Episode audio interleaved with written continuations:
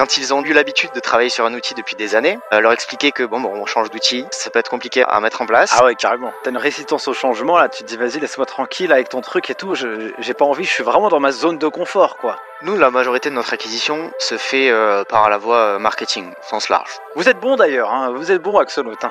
En arrivant auprès des cabinets d'expertise comptable comme ça avec cette feature, moi, j'ai pris des murs quoi, tout simplement. Il fallait que quelqu'un aille au charbon, bah, c'est tombé sur moi.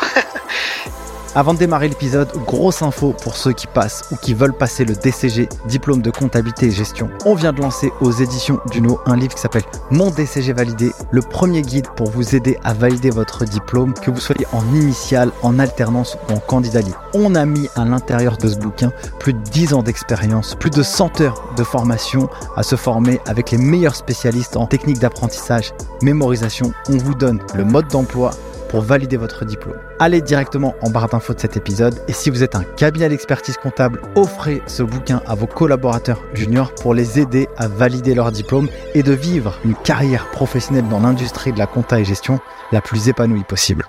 Place à l'épisode. Salut la team Legging des chiffres, j'espère vous trouver en grande forme aujourd'hui pour un nouvel épisode avec un invité qui s'appelle Valentin Scotto. Valentin il bosse dans une boîte qui s'appelle Axonaut, qu'on va dire qui est un logiciel de gestion. Pour contextualiser un peu, euh, Valentin il est euh, responsable des partenariats avec les experts comptables. Axonaut, ce logiciel, eh bien, il a 8000 clients, 50 000 utilisateurs, il date de 2017. Et fin 2022, au moment où on enregistre cet épisode, nous sommes au mois de juillet 2023. Axonaut a levé 10 millions d'euros. Pourquoi faire? Eh bien, ça, on va le découvrir. Et l'objectif de cette masterclass que je vais vous présenter aujourd'hui avec Valentin, eh bien, euh, ah, je, vais un peu taper, euh, taper dessus, mais bon, je, le prends pour mon compte, donc ça va. Il est parfois difficile d'être euh, fan de son cabinet d'expertise comptable. Souvent, quand on le rencontre, quand on le voit, quand on le découvre, il y a beaucoup d'entrepreneurs parfois qui se plaignent. Il y a des fois qui sont très heureux. Et ben nous, on a envie de savoir comment on va pouvoir rendre des clients heureux de leur cabinet. Euh, et c'est un peu l'objectif de cette masterclass qu'on va proposer humblement. Et puis avec Valentin, comme il n'est pas issu du sérail de l'expertise comptable, eh ben, j'avais envie d'avoir un regard aussi un peu différent pour euh, sortir du monde. Mais quand même, ça fait déjà quatre ans qu'il est, qu'il bosse dans l'industrie ou en tout cas avec des gens de l'expertise. Voilà pour cette introduction. Salut mon cher Valentin, merci de me faire le plaisir d'être là sur le podcast. Salut Nicolas, tout plaisir est pour moi, merci pour l'invitation. Top. Alors, raconte-moi un peu qui tu es, qu'est-ce que tu as fait. Si tu peux te présenter en quelques minutes, ce serait top pour nous. Yes. Bah, du coup, je m'appelle Valentin. Je suis euh, chez Axonaut, tu l'as dit, depuis 4 ans. Je suis rentré au départ en, alternance pour le- les, mes deux années de master. Donc, euh, bah, j'avais jamais bossé dans, dans ce milieu-là. hein. Déjà, le- les logiciels. Donc, je découvrais, euh, j'étais un peu geek. euh, pas que des chiffres, mais je connaissais donc un peu l'informatique, etc. Mais euh, j'avais jamais pour autant bossé dans une boîte euh, comme ça. En plus, dans une startup, euh, c'est vrai que quand tu arrives en alternance où bah, tu pars pour deux ans et donc tu mises un peu sur l'avenir, qu'il y a huit personnes dans la boîte et que bon bah c'est une autre ambiance. Je sortais de Castorama à l'époque, bon bah c'est une toute autre ambiance. Je ne dis pas plus, mais enfin voilà, je pense que le contraste est assez remarquable pour le souligner. Et euh, finalement, j'ai été recruté sur un poste qui aujourd'hui euh, n'est plus vraiment le mien. Et c'est une chance qu'on a chez Axonote, c'est d'évoluer énormément. Donc je suis rentré en alternance pour m'occuper un peu à la fois des sales, côté sales et du côté support. Donc euh, faire découvrir l'outil et euh, répondre euh, aux questions de ces, de ces leads-là sur, sur l'outil. Et aujourd'hui, donc, bah, je m'occupe de, de la partie expertise comptable. Alors, on dit responsable partenariat, c'est vraiment très large. Finalement, on s'occupe, on est donc une, une équipe de cinq personnes, on s'occupe tous de, des étapes de la génération en passant par la conversion donc de, de ces leads-là. On va générer, créer, générer du contenu pour arriver à, avoir des contacts avec des cabinets principalement euh, les convertir, leur expliquer la valeur qu'a Axonote pour la gestion de leur cabinet, mais aussi celle de leurs clients. Et euh, derrière, on les accompagne. Donc finalement, on fait tout le processus de A à Z. Et c'est ce qui est super intéressant, c'est que euh, a un poste très éclectique et on touche à tout. Et ça, vraiment, pour euh, quelqu'un du coup qui sort d'études, parce que c'est toujours le cas finalement, ça fait que deux ans euh, que, que je suis sorti d'études, c'est super enrichissant. Donc ça veut dire que ton job, il est assez euh, diversifié. En gros, tu es un peu sur euh, euh, une grosse chaîne de valeur où il faut bah, montrer de l'attraction, essayer de créer quelque chose qui permet à des gens de, de, bah, découvrir et donc découvrir la marque Axonote pour savoir qu'est-ce qu'elle fait. Bah, déjà, il faut que ce que tu vas produire bah, puisse être intéressant pour des futurs utilisateurs. Mais une fois qu'ils t'ont découvert, eh il faut pouvoir bah, leur présenter l'outil. Après, il faut pouvoir les accompagner. Il faut que eux, ils puissent aussi en tirer une bonne valeur. Comment tu as appris au fur et à mesure de ton expérience justement à, augmenter euh, la qualité de ton accompagnement sur toute cette chaîne de valeur-là? Alors ça, ça c'est vraiment drôle parce que comme je te l'ai dit, euh, j'ai été recruté sur un poste qui n'a rien à voir avec celui euh, sur lequel je suis aujourd'hui et en plus sur une verticale qui n'est pas du tout la même puisque j'ai été recruté pour parler avec des entrepreneurs et leur expliquer que mon logiciel était top. Ça, bon bah le logiciel était top donc j'ai pas eu trop de mal. Par contre, quelques années après, on a décidé via les échanges avec nos, nos clients de, s'intéresser à la verticale expertise comptable. Et donc bah les développements ont été faits pour avoir des, euh, fonctionnalités euh, liées à la, à, la, génération notamment des écritures, ce qui n'était pas forcément le cas au départ. Euh, c'est marrant de dire que finalement Axonote est un logiciel de gestion, mais on part pas d'une problématique comptable au départ. Donc bah, on a dû s'adapter. Et c'est ce qui fait la particularité d'Axonote aujourd'hui. Mais, mais du coup, c'est vrai que j'ai changé de poste pour me être attitré finalement à la verticale expertise comptable. Ça s'est passé à peu près en, en, 2020, sachant que je suis rentré à, à Axonote en 2019. Et euh, donc, ben, j'ai totalement découvert euh, ce monde-là. Euh, j'ai dû m'approprier les codes en, ben, en, échangeant tout simplement avec des experts comptables au travers de nos clients. Hein. C'est comme ça qu'on a eu les premiers contacts. C'est on avait des clients, heureusement, mais euh, ben, les experts comptables qui s'occupaient de leur dossier euh, avaient des requêtes bien précises et donc il a fallu apprendre à parler leur langage, euh, apprendre à parler compta aussi, ce qui, bon, ben, dans ma formation en école de commerce, on le voit, mais ça n'a rien à voir avec la réalité que peut vivre un cabinet. Donc ça, c'est super drôle on a dû tout apprendre. Et euh, aujourd'hui, bah, on est une équipe qui s'occupe de ça et on s'est tous formés sur le tas euh, ou en échangeant de nos expériences.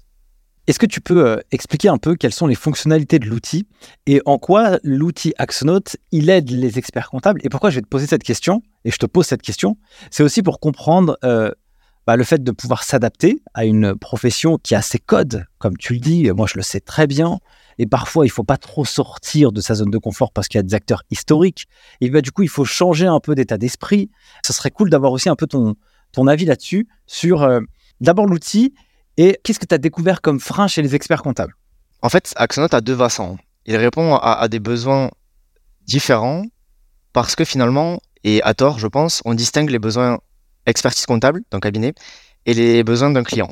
Alors que selon moi, ces deux entreprises de services, ou ces deux entreprises, souvent des TPE, puisque nous on bosse avec des TPE, et bah, elles ont des besoins, mine de rien, qui se rapprochent. Et malgré tout, le cabinet ne sait pas forcément identifier ces besoins-là ou ne le se considère pas comme.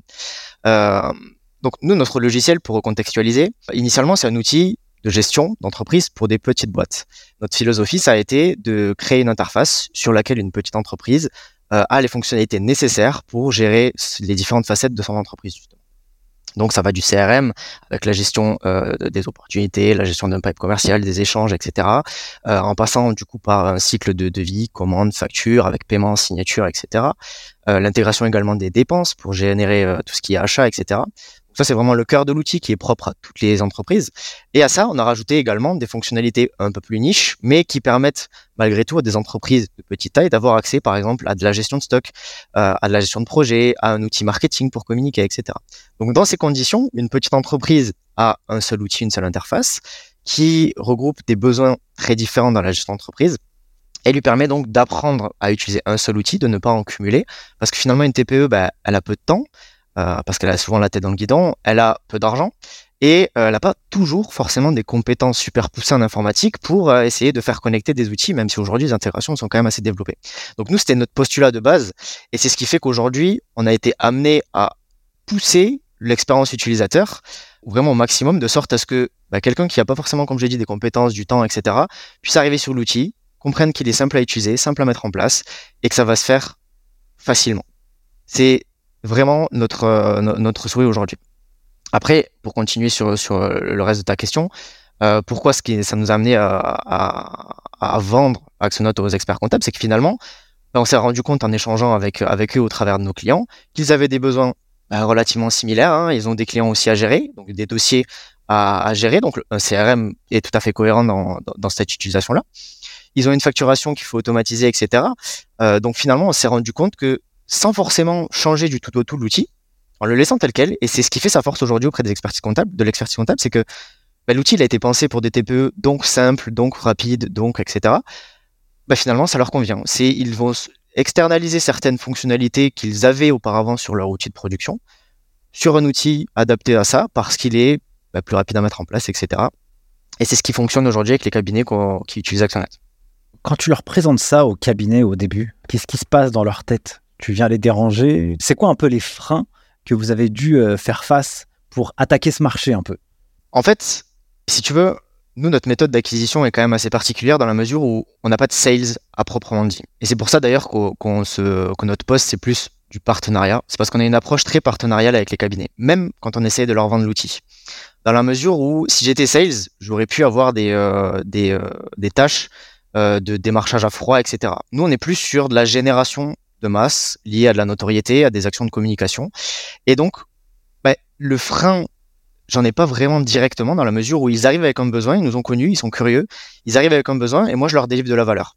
Donc, et c'est en ça où finalement, je me pose pas comme euh, un, un, potentiel fournisseur pour eux, mais plus comme un partenaire qui va les aider, qui va les aider dans la gestion de leurs clients, puisque l'outil est adapté à leurs clients, qui va les aider dans la gestion de leur cabinet. Et donc, puisqu'ils arrivent avec un besoin bien clair sur lequel Axonote se positionne plutôt bien, finalement, les, réponses sont assez claires à donner.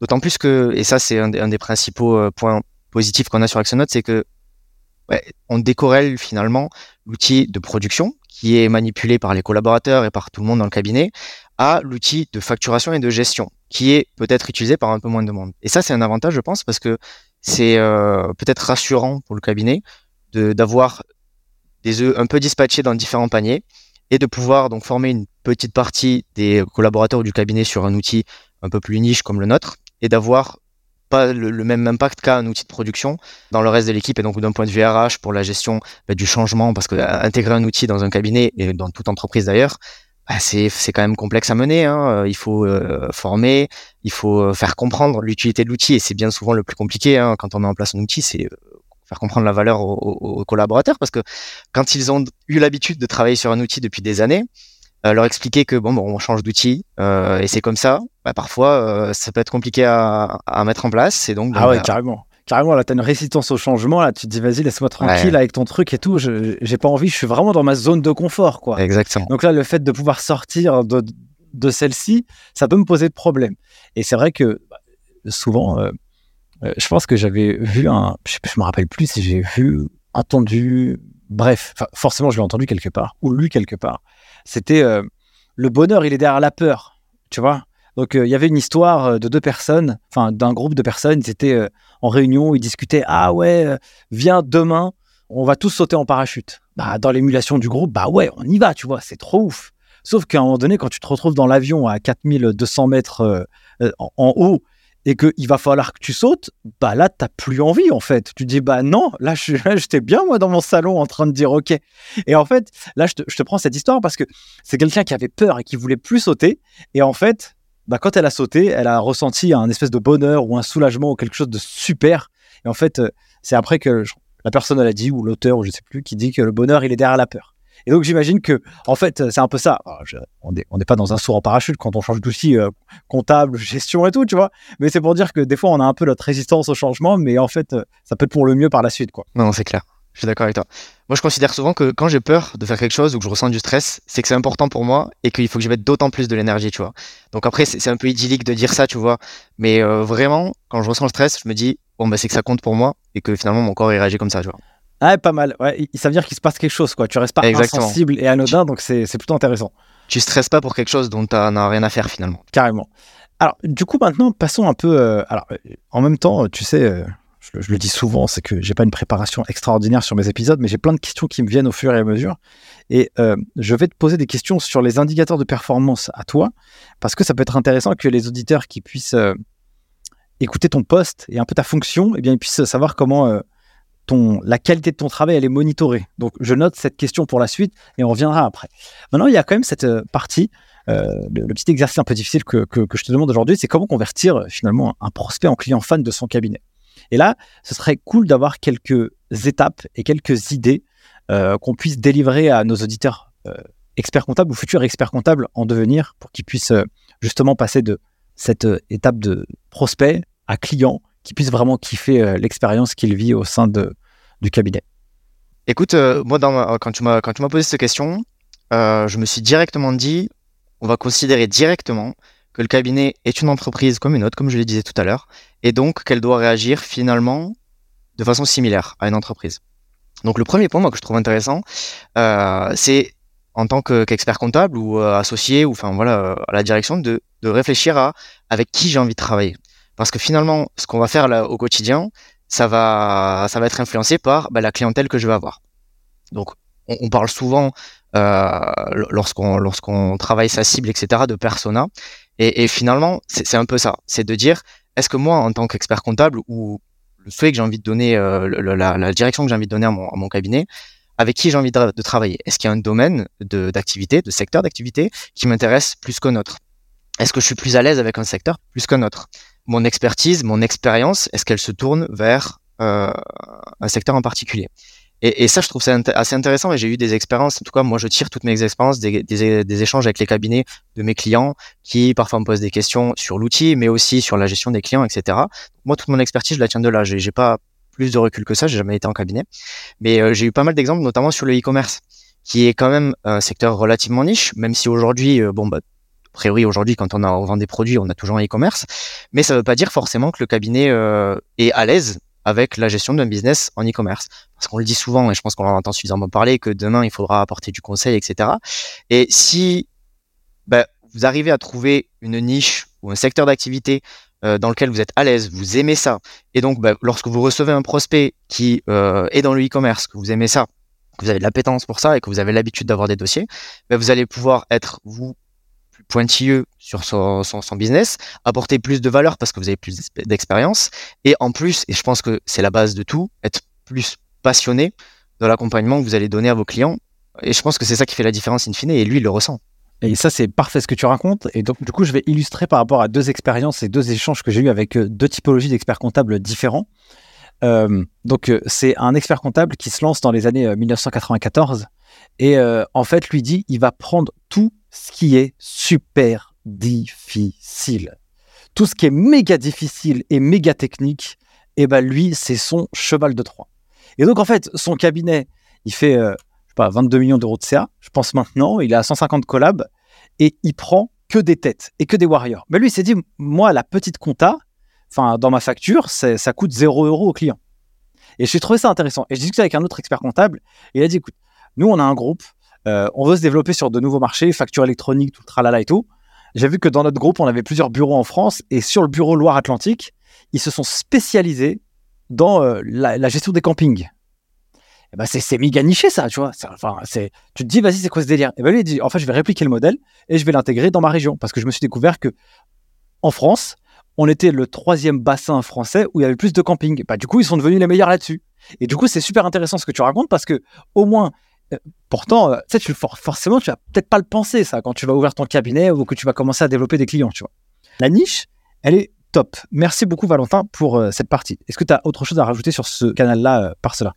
Sur ce canal-là, non, mais finalement, le deuxième point découle de ce premier. C'est puisque maintenant, je sais avec qui j'ai envie de travailler et pourquoi, ben maintenant, je peux travailler mon expérience client. Et ça, je pense que c'est essentiel. Dans la mesure où on veut engranger des clients, on veut travailler avec un style de client bien précis. Maintenant qu'on a cette expertise-là, euh, comment je vais traiter mes clients de façon à ce qu'ils aient une expérience personnalisée et unique? Parce qu'aujourd'hui, euh, bah, c'est dans les premiers instants qu'on va va convertir. On parle souvent en égo des 20 premières secondes. Tu sais, c'est un concept euh, qu'on voit en cours. Je, sors de cours il y a pas très longtemps, donc je le ressors. Mon prof de négo sera content. mais c'est vrai que c'est souvent, on en parle souvent de ces 20 premières secondes qui font la différence. Et puisque je connais ma niche, puisque j'ai de l'expertise, ben, je vais pouvoir travailler un accompagnement personnalisé.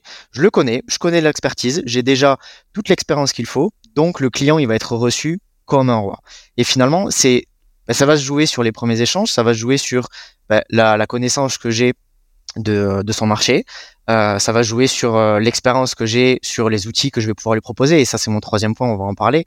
Mais finalement, je vais bien plus facilement pouvoir m'imprégner de son projet, de ses méthodes de gestion, être plus critique sur ses méthodes aussi, parce que bah, je connais le secteur, j'ai déjà dupliqué le format sur euh, X clients de X dossiers, donc bah, je, suis légitime à me porter bah, critique sur la gestion de son entreprise.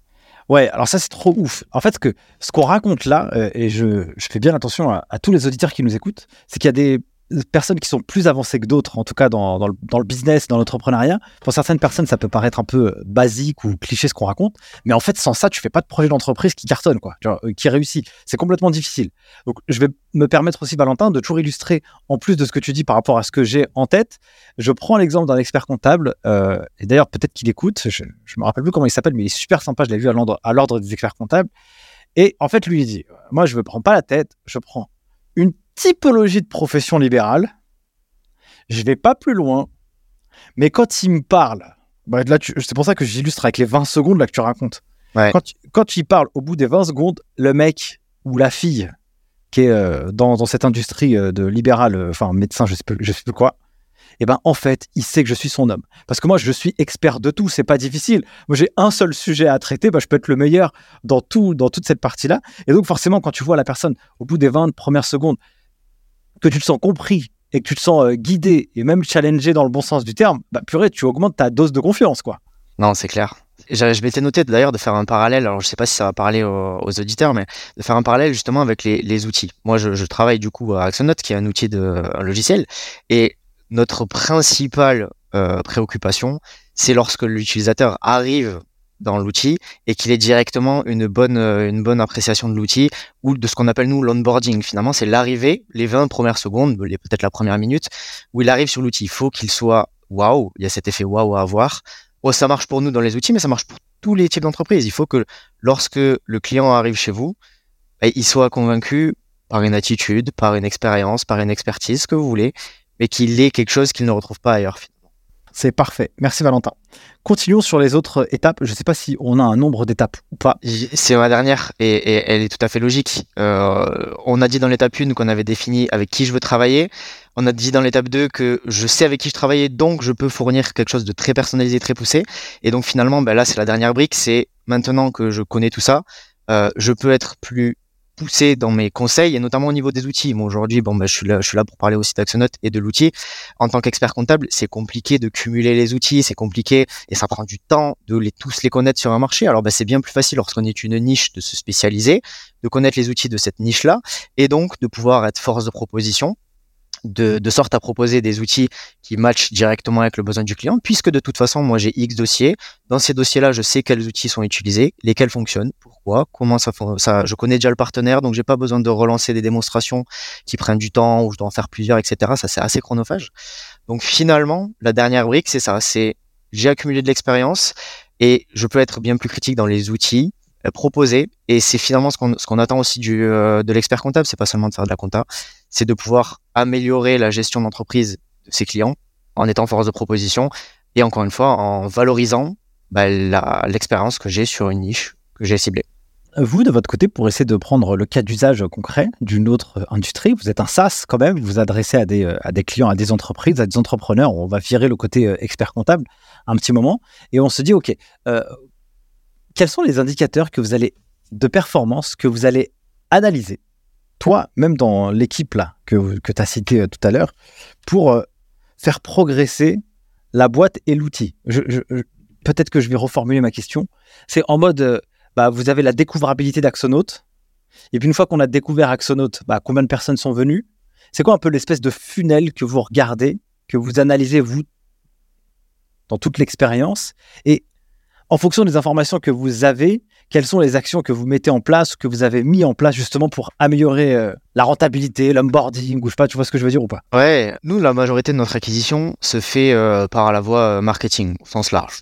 Vous êtes bon d'ailleurs, hein vous êtes bon Axonot. Hein c'est gentil, le, message est passé pour l'équipe marketing. donc ça, passe beaucoup par du SIA, donc le SIA ça va être la publicité qu'on peut retrouver sur les nombreux réseaux que tout le monde consulte. Ça va passer par la publicité sur Google avec de l'ADS, ça va passer par du SEO également, donc c'est-à-dire euh, la création de contenu et le référencement.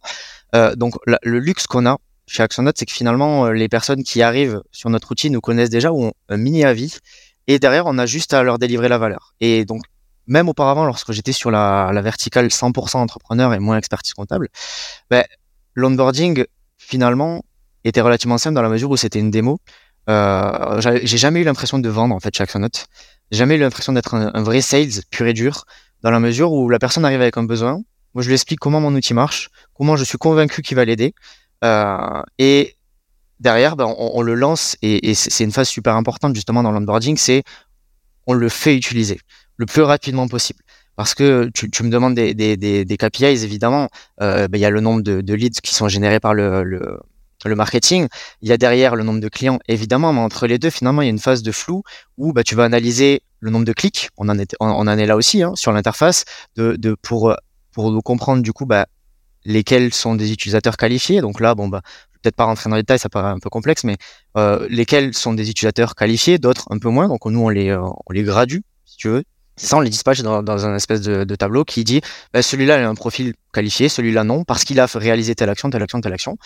Euh, et derrière, bon, il rentre dans des boucles marketing en interne pour les relancer. Pour... Mais étant donné qu'on n'a pas de sales finalement, et c'est pour ça que je rebondis sur l'utilisation, moi, ce qui m'intéresse le plus rapidement, c'est il faut que tu mettes les doigts dans l'outil, dans le cambouis, pour que derrière les échanges qu'on aura demain soient bien plus quali, que tu me poses des questions bien plus précises sur ActionNote et que je puisse te guider. Parce que finalement, les premiers échanges, bon, mais ils sont relativement larges. Il m'expose ses besoins, je lui explique comment ActionNote répond à ses besoins. Et tant qu'il n'a pas mis le nez dans ActionNote, tout est flou, quoi. Ouais, il, il est pas piqué. Je te jure que quand tu commences l'outil, qu'il y a cet effet wow justement de l'onboarding qui fait que, ok, c'est super simple. Parce que sais, dans le marketing, on dit toujours, ouais, on est simple, on est ci, on est là. Bon, la publicité, on est, on est tous soumis à ça et on le voit. Mais dans la réalité des faits, on veut vraiment que ce soit le cas. Et évidemment, on veut vendre quelque chose qui est réel.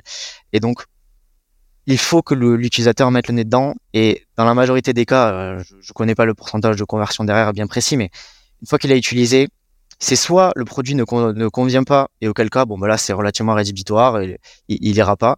Mais si le, les besoins matchent, euh, derrière c'est facile. C'est limite du support. C'est juste de la réponse à des questions. Une fois que la personne rentre euh, et elle devient cliente, par exemple, chez Axodot, on parlait tout à l'heure de support client. Ça, c'était l'une de tes fonctions au début. Est-ce que ça, c'est quelque chose que tu gères toujours maintenant ou c'est terminé? Alors, bah, l'évolution du support est super intéressante chez Axonot.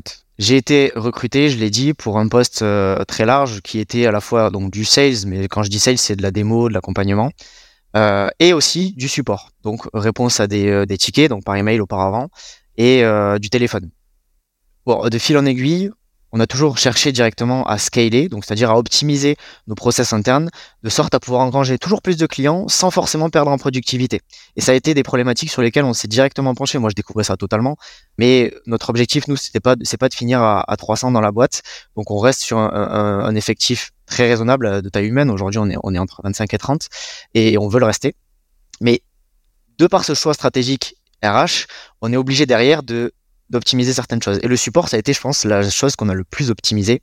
Euh, puisque de fil en aiguille, ben, on est passé, on, est, on a tout essayé. Hein. On est passé au départ de, d'email, euh, du ticketing, par du chat en direct. Donc moi j'ai connu ça, où bon, on répondait. Euh, j'avais l'impression de vraiment d'être sur Facebook constamment et de faire du chat en direct, ah, de la messagerie instantanée. C'était une angoisse pas possible, parce que finalement, ben, malgré tout ça, le client euh, ou le prospect, ben, il a l'impression de discuter avec quelqu'un en direct, c'était le cas, mais il a aussi l'impression euh, d'être avec son pote sur Facebook, tu vois. Et c'était assez dérangeant de ah, recevoir un bonjour ou enfin des, des, des, demandes en 10, 10, 10, 10 messages c'était euh, super anxiogène. Et donc d'être sur le chat toute la journée, c'était euh, juste pas possible.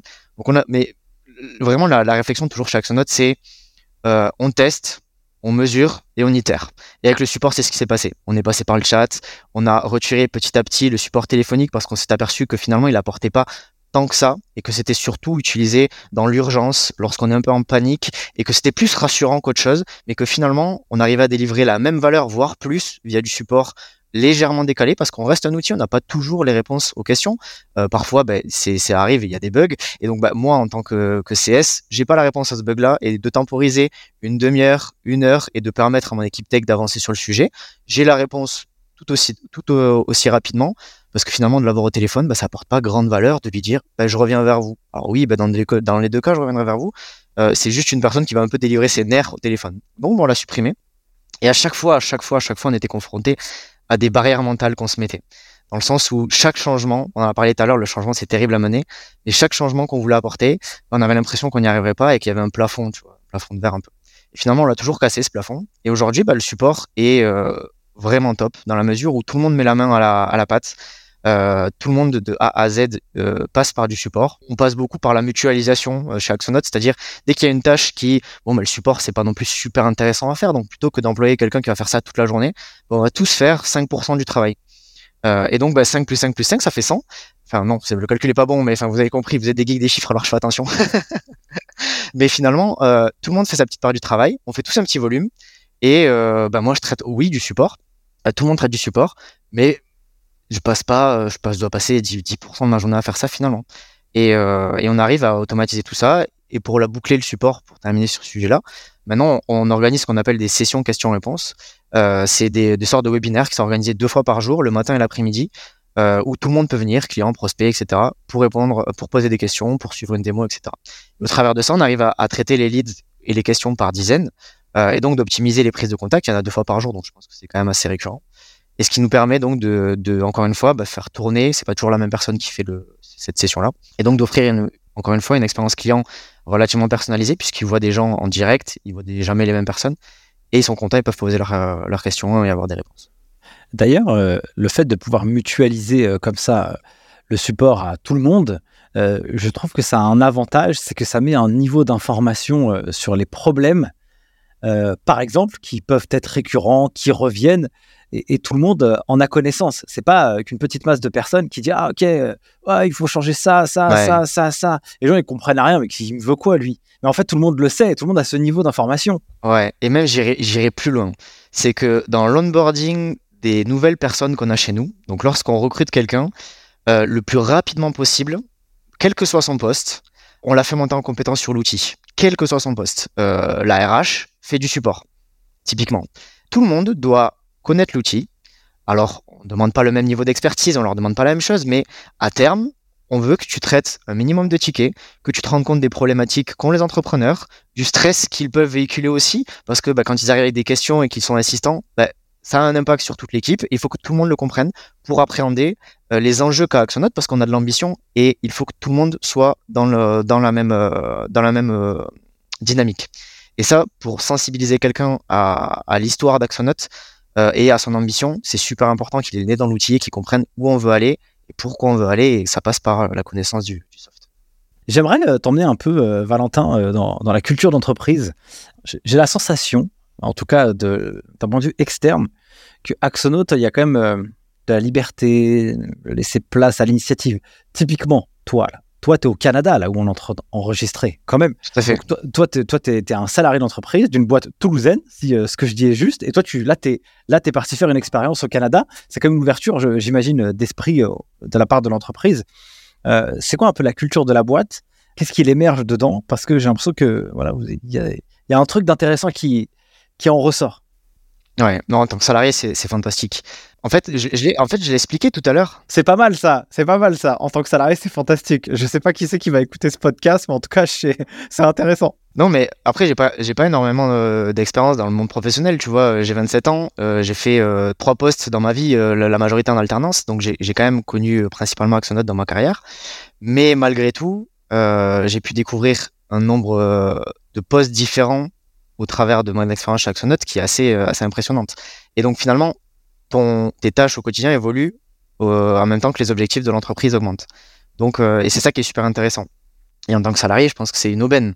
Euh, et, finalement, je dis même salarié, mais enfin aujourd'hui, je me considère vraiment comme partie prenante. Et c'est ça qui est super intéressant, c'est que tout le monde dans l'équipe est, partie prenante du projet et a pas que financièrement, mais a tout intérêt à voir Axonote réussir. Et je pense qu'on le pense tous profondément. Et c'est ce qui fait quelque part la différence. C'est aussi pour ça qu'on veut rester euh, dans un collectif plutôt réduit.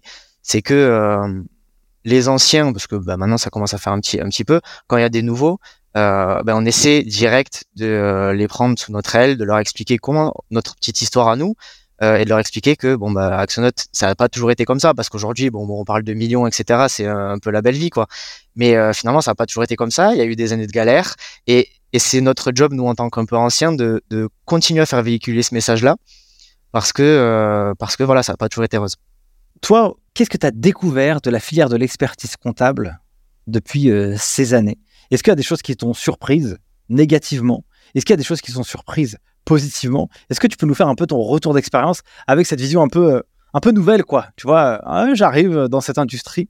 C'est quoi ta valeur perçue à toi, tu vois? Ah non, mais l'arrivée, elle est épique, il faut que je raconte ça.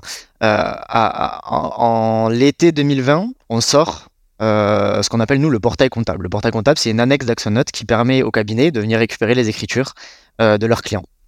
Donc, c'est notre première fonctionnalité comptable. avec notre œil très entrepreneurial de la chose, dans la mesure où on avait une expertise client très avancé, puisqu'on avait déjà euh, quand même pas mal de clients. Par contre, d'un point de vue compta, on avait historiquement aucune expertise sur ce niveau-là. on s'est fait accompagner par des experts, des experts comptables, etc. Certes, parce qu'on n'aurait pas pu faire ces développements seuls. Mais du coup, moi, je me lance sur la sur la tâche expertise comptable à la sortie de cette feature-là, qui est ce qu'elle est à ce moment-là. Et je spoil un peu, c'est pas ouf. et, du coup, ben, je me dis, ok, feature comptable euh, chez Axonote, je vais aller voir tous les cabinets de nos clients et je vais leur dire, bah, maintenant vous avez plus d'excuses, parlez d'Axonote à tous vos clients, on a de quoi faire. Et donc bah là, tu commences à découvrir euh, les premières objections euh, des cabinets, tu commences à découvrir la température qu'il peut y avoir dans les échanges avec les cabinets, qui bah, peut être particulière selon, selon la typologie de cabinet. Et donc, bah, tu apprends à parler finalement un langage qui n'est pas du tout le tien, et à découvrir des, un corps de métier qui est bien niche, euh, qui est, on va pas se le cacher, assis sur euh, sur euh, quelques années bah, où c'est une petite mine d'or où finalement bah, les cabinets c'est rare quand ils manquent de clients et où donc bah, ils ont une influence, ils en sont conscients et c'est à nous de s'adapter et d'essayer de de ce point de vue-là quand même essayer de délivrer de la valeur pour leur montrer que oui vous avez plein de clients, mais oui on peut toujours gagner du temps, on a des outils pour vous aider, aider vos clients et il faut qu'on travaille ensemble. C'est pour ça que on dit souvent qu'on est partenaire, on est responsable du partenariat, parce que finalement, le cabinet de, A à Z, il est, euh, il est notre partenaire. Et c'était drôle parce que en arrivant auprès des cabinets d'expertise comptable comme ça avec cette feature, bah, j'ai pris des murs, quoi, tout simplement. Euh, fonctionnellement parlant, on n'était pas du tout prêt.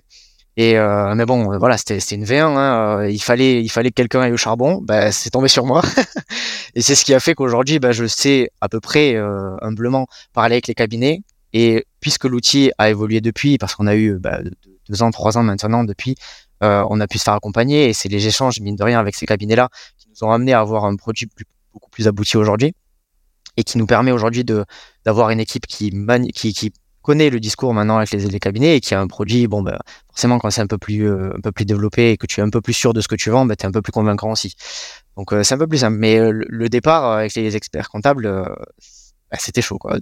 N'ayant pas la connaissance et en plus un produit qui n'est pas aux normes à ce moment-là, euh, bah, c'était pas pas facile, mais bon, on s'en remet bien, comme quoi il faut jamais lâcher. Hein. Euh, tu m'étonnes, tu m'étonnes. Euh, super, mon cher Valentin. c'est quoi un peu les objectifs là pour Axonode C'est quoi un peu l'ambition? Tu vois, il y a, plein d'acteurs aussi SaaS qui se sont développés, qui qui arrivent sur le marché. Il y a quand même une petite bataille, une, une bonne compétition aussi. J'ai la sensation qui va arriver aussi avec la facture électronique. c'est quoi un peu les objectifs pour la boîte là? Bah écoute, euh, clairement l'horizon de 2026 euh, et euh, les quelques années qui vont suivre, parce que faut pas, faut pas se leurrer, toutes les boîtes n'auront pas avoir un outil de facturation en 2026, mais c'est c'est notre notre objectif et c'est pour ça qu'on a levé récemment, c'est pour avoir les fonds nécessaires et les, les, capacités RH comme financières pour arriver en 2026 dans les meilleures conditions et pouvoir travailler sur les années suivantes à l'arrivée ben, massive vraisemblablement de nouveaux clients puisqu'ils en seront obligés. Donc, notre objectif c'est d'essayer d'arriver au plus haut euh, en travaillant toujours sur notre, notre expertise, qui est la, autour de l'entrepreneuriat, de l'entrepreneur, de la TPE, euh, leur offrir une euh, expérience la plus lisse et transparente possible. Il y a souvent, enfin avec les cabinets en tout cas souvent, la, discussion est-ce que vous allez être PDP, est-ce que vous allez être ci, est-ce que vous allez être là? Finalement, moi la réponse que je leur donne, alors déjà c'est qu'on sera OD, et que ce n'est pas vraiment un débat et on n'a pas à inclure le client dans tout ça finalement, le client déjà, il doit déjà assimiler qu'il doit utiliser un logiciel plutôt qu'Excel. Et ça, c'est un grand pas pour certains. On va pas se le cacher. Donc, tout ce qu'il y a derrière, tous les tuyaux qu'Axonote va devoir développer pour être aux normes de la facture électronique, ben ça, c'est notre problème. Et c'est nous qui allons le gérer. Et c'est vraiment la marque de fabrique d'Axonote, c'est le moins d'impact possible pour le client. Aujourd'hui, fonctionnellement parlant, la facture électronique ne va pas apporter grand-chose à Axonote dans la mesure où ben, on, savait déjà faire les fonctionnalités et on le faisait très bien. Par contre, l'enjeu, ça va être d'essayer d'éduquer au maximum ces nouveaux arrivants, de leur expliquer que l'outil va les aider et que c'est pas juste euh, une obligation légale. Et c'est sur ça où nous, on veut vraiment bah, pousser, encore une fois, l'onboarding, je, me répète, mais selon moi, c'est vraiment une, des pierres angulaires de, la réussite d'Axonote, c'est passer du temps à se mettre à la place d'un nouvel arrivant, de nouveaux euh, entrepreneurs qui sortent d'Excel, comment on le met dans les meilleures conditions pour, euh, pour arriver sur un outil correctement et, et que ce soit pas seulement une contrainte pour lui. Donc notre enjeu, il est là. Aujourd'hui, on a tous les moyens pour. Le marché est là, les fonds sont là, euh, la passion est là. Donc, euh, bon, bah, maintenant, il faut y aller. Il n'y a plus qu'à dérouler, quoi. Exactement. trop, trop bien, trop bien. Euh, merci en tout cas, Valentin, pour cet épisode. C'était un vrai plaisir pour moi de l'échanger. On arrive à la fin et j'aimerais pouvoir clôturer avec une question que je pose à tous mes invités maintenant. Est-ce qu'il y a une chose que tu as vécue dans ta vie, une sagesse que tu as reçue, quelque chose que la vie t'a apprise, que tu pourrais euh, partager ici au podcast Les Geeks des Chiffres et que tu n'as pas forcément partagé beaucoup dans ton existence Ah, on sort de l'outil là. je, je l'avoue que je l'avais pas préparé celle-là. J'aime bien souvent dire, tu sais, il y a une expression qui dit l'herbe est plus verte ailleurs, toujours plus verte ailleurs, tu sais. Quand tu regardes à gauche, à droite, euh, tu as toujours l'impression que c'est mieux. Que ce soit dans ta vie perso, que ce soit dans ton business pro, tu sais, tu regardes tes concurrents, Ouah, mais ça a l'air incroyable ce qu'ils font, etc. Et finalement, moi j'aime bien dire que l'herbe est surtout verte là où tu l'arroses. Finalement, c'est que si tu regardes pas à droite, à gauche, et juste tu baisses la tête et tu travailles, bah ça fonctionne. Tu vois, je, sais que t'as, dans tes podcasts, parfois quand ils sont en vidéo, tu as un petit personnage de Dragon Ball Z. Je sors un peu du contexte, mais euh, moi ça me parle beaucoup, tu vois, l'esprit shonen. Alors je sais pas si ça parlera à nos éditeurs, mais moi je suis énormément piqué dans ça. Et finalement, l'esprit shonen, si je dois le décrire, c'est bah, avancer dans la vie, évoluer par le travail, par la persévérance, par les gens qui t'entourent, en prenant leur, euh, leurs expériences, etc. Et donc euh, voilà, alors je sais pas si ça répond vraiment à ta question. C'est parfait. Voilà, moi c'est ce qui m'anime. Super, très clair. Bah écoute, en tout cas Valentin, merci beaucoup. Si euh, nos auditeurs, euh, amis experts comptables ou experts comptables en devenir veulent te contacter, eh bien, je mets ton profil LinkedIn euh, en barre d'infos de ce podcast, Valentin Scotto. Et puis, bah, je mettrai le lien aussi d'Axonaut si les gens veulent aller faire un petit tour pour aller regarder ce qui, ce qui s'y passe et quelle est la couleur de l'herbe de ce côté-là. Belle conclusion. Merci pour l'invitation. Merci beaucoup Valentin. Merci mes chers auditeurs du podcast d'avoir suivi l'épisode jusqu'à maintenant. Je vous souhaite une très belle continuation. J'espère que cet épisode vous a fait kiffer comme moi j'ai pris un plaisir à le réaliser. Sur ce, à bientôt et à la semaine prochaine. Ciao Merci d'avoir suivi cet épisode jusqu'à maintenant. Si vous êtes arrivé ici, n'hésitez pas à mettre un gros 5 étoiles pour soutenir le taf. Et si vous souhaitez aller encore plus loin avec les geeks des chiffres, deux manières de le faire. La plateforme en ligne lesgeeksdeschiffres.com où vous pouvez préparer le DCG et le DSCG à distance ou si vous êtes étudiant en DCG ou aspirant à le devenir, vous avez un guide qui a été écrit aux éditions Duno qui vous montre la marche la plus rapide pour valider votre diplôme et avoir un mindset, un état d'esprit d'apprentissage extrêmement vertueux. Et si vous êtes en cabinet, eh bien n'hésitez pas à l'offrir à vos collaborateurs juniors pour les aider à valider leur diplôme et les encourager dans cette démarche. Sur ce, merci à vous et à la semaine prochaine.